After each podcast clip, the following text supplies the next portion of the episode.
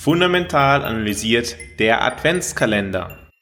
Bis Heiligabend erhältst du hier in deinem Podcast zur persönlich optimalen Portfolioaufstellung jeden Tag einen Tipp zum Umgang mit dem eigenen Portfolio zur persönlich optimalen Portfolioaufstellung. Das hat in der Vergangenheit gut performt, das muss jetzt auch in der Zukunft gut performen. Wer kennt sie nicht, diese Sprüche? Dieses Problem nennt sich in der Wissenschaft das Problem der Repräsentativität. Man geht davon aus, dass ein kleiner Fakt, den man in der Vergangenheit herangezogen hat, nun auch für einen weiteren Zeitraum anwendbar ist.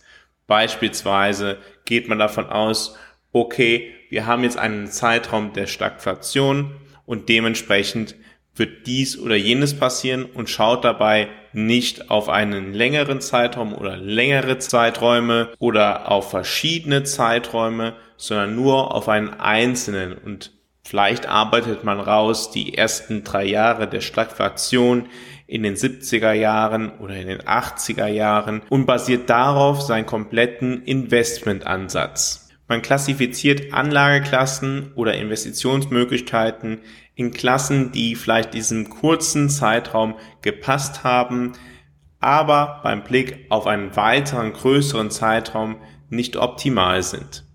Dementsprechend rate ich dazu, immer größere Zeiträume, mehrere verschiedene Zeiträume zu betrachten und daraus dann eine zusammenhängende Analyse zu erzielen. Vielleicht kommen wir nach dieser Analyse dann wirklich zu einem Ergebnis, dass die Annahme, die wir vorher gehabt hatten, basierend auf der kurzen repräsentativen Zeitschiene richtig war. Aber vielleicht ist es auch nicht der Fall.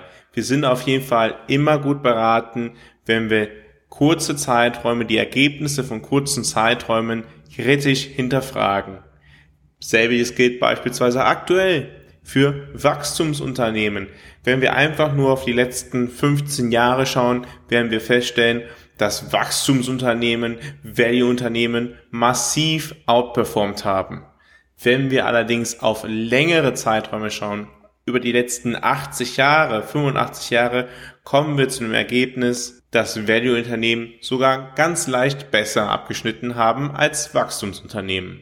Das war Türchen Nummer 3 im Fundamental analysiert Adventskalender. Ich freue mich, wenn du morgen wieder dabei bist, wenn es wieder heißt, fundamental analysiert, erfolgreich investiert.